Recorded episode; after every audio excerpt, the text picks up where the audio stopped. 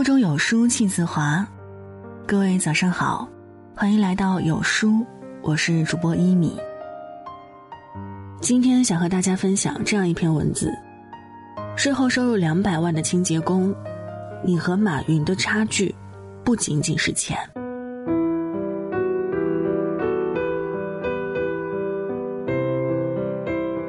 最近有个故事在朋友圈火了，在上海张江科技园区，有个创业公司资金链断裂，眼看就要关门的时候，公司里一个清洁工阿姨拿出六百万给公司完成了融资，挽救公司于水火之中。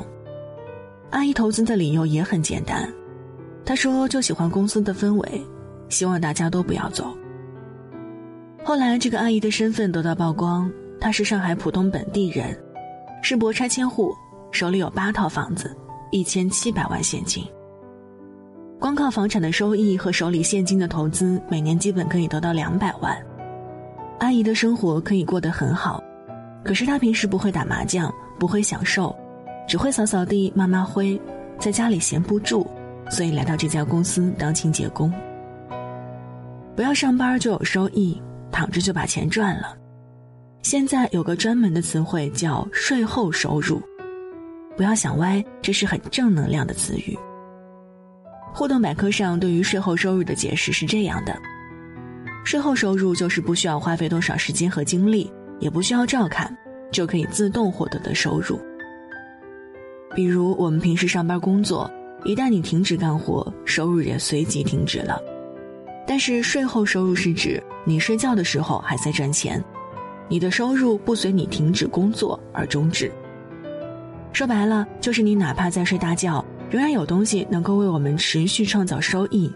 所谓躺着就把钱赚了，就是这种感觉。比如前面那个阿姨，什么事儿都不做就有两百万的收益，这是她的税后收入。当你在睡觉的时候，你银行里的钱在增加；当你在旅游的时候，你银行里的钱在增加；当你在陪家人的时候，你银行里的钱在增加。当你什么也不做的时候，你银行里的钱依然在增加。这就是税后收入的魅力。童话大王郑渊洁有很多读者给他写信，信太多了，家里装不下，于是他在北京买了十套房子来装这些信件。他当时买房的时候，北京的房价还只有一千四百元，而现在这些房子上涨了差不多一百倍。郑渊洁就算现在不写故事了，靠这些房子的收益，也可以富甲一方。还说一个在北京的故事，在北京还没有限号之前，一个哥们儿一口气买了十台 QQ 车，全部上牌了。现在他就靠这十台车子，每个月的收益都有好几万。别人需要上班才有钱，而他睡觉也有大把的钞票进入自己的口袋。这就是人与人之间的差距。要真正快速积累财富，不要总想着靠那点死工资去赚钱，而是要努力增加自己的税后收入。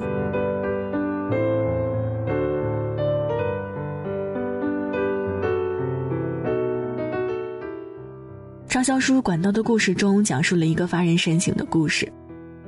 A 和 B 两人都得到一个工作，就是需要长年累月把河水运到村广场的水缸里。刚开始的时候，两个人都抓起两只水桶奔向河边，挑水到村广场。可是几天过后，两人渐渐有了不同。A 依然是每天挑水去村广场，但是 B 白天提水，晚上和周末利用休息时间挖出了一条输水管道。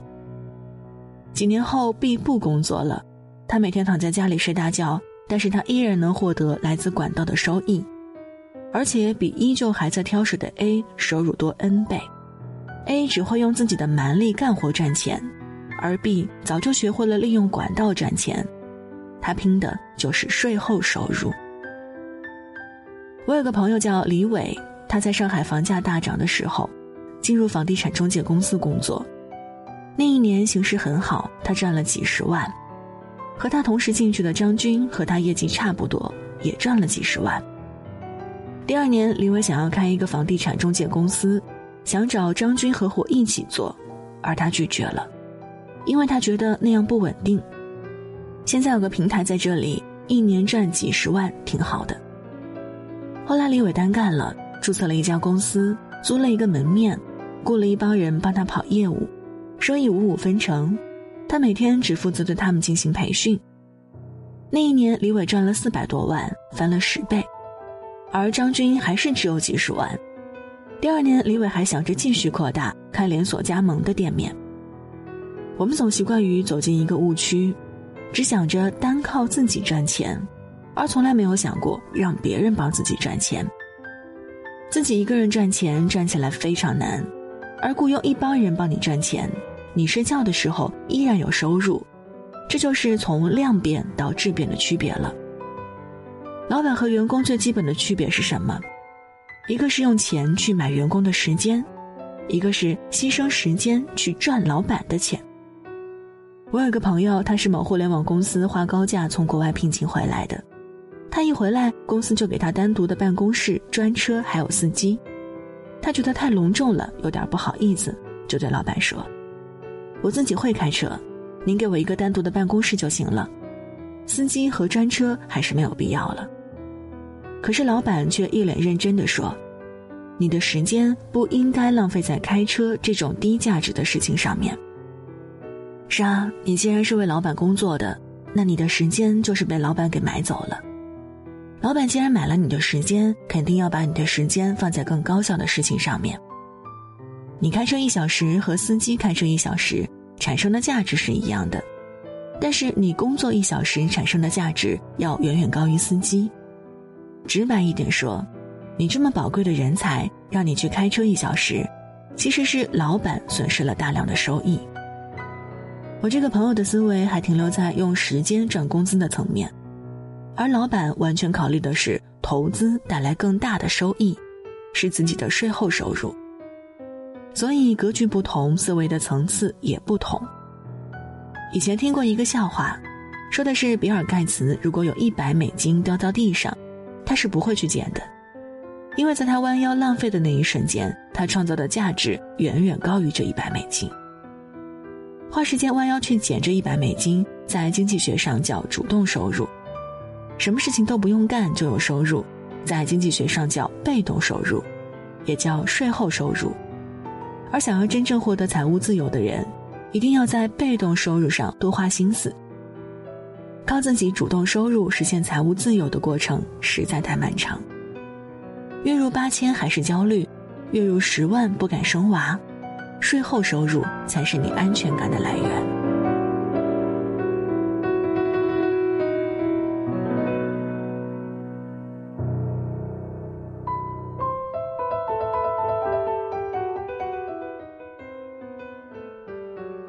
我有个朋友之前在报社上班，工作稳定，但是薪水少得可怜。他经常对我说的一句话就是：“奋斗十年也只能在这个城市买得起一个厕所。”我对他说：“你文笔这么好，为什么不考虑靠才华吃饭呢？”他一直不相信靠写作就可以发家致富，在他的意识里，写作只是自己的一个爱好。后来他把自己关在房间里写啊写，写了一本书来。有一家出版社看上了，发行出来。结果这本书一推向市场就反响很好，首印的量一下哄抢而光。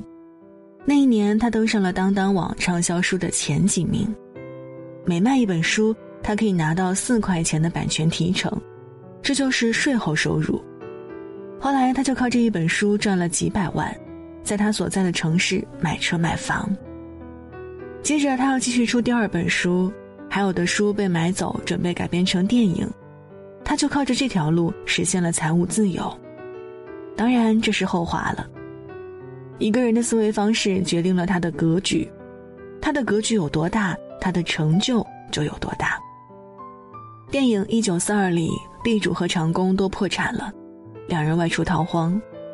地主对长工说：“我知道咋从一个穷人变成财主，不出十年。”你大爷我还是东家，而长工对他说：“东家，到时候我还是给你当长工。”地主还是地主的心态，长工依然是长工的心态。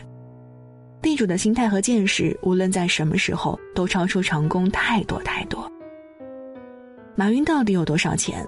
就是一个普通人天天买彩票中五百万的大奖，也要连续中七十六年才能赶上他。他在开讲了当中回答网友提问：“如果一夜之间让您失去所有，您竞争得过现在的年轻人吗？”马云回答说：“我现在体力、知识结构可能不如你们，但是心态会比大家好。你可能十枪才打中两枪，我可能十枪只拔出来一次就会打中。一个人的思维决定了他所在什么样的阶层。你以为你和别人差的是钱，其中最大的差距是思维。”我是一只咸鱼不想承认，也不能否认情我笨，又夸我天真，还梦想着翻身。好了，这就是今天和大家分享的文章。在这个碎片化的时代，你有多久没有读完一本书了呢？长按扫描文末二维码，在有书公众号菜单免费领取五十二本好书，每天都有主播读给你听。我是一米，感谢各位的收听。祝您早安，一天好心情。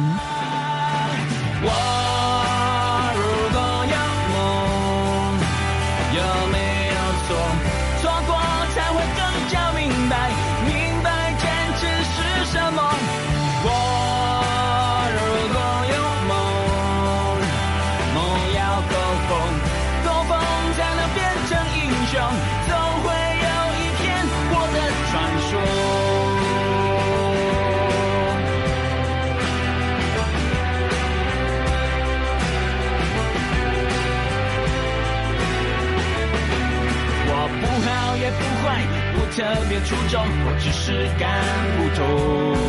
我的人生就是一错再错，错完了再从头。也许放弃掉一些，活得更轻松，我却不再是我。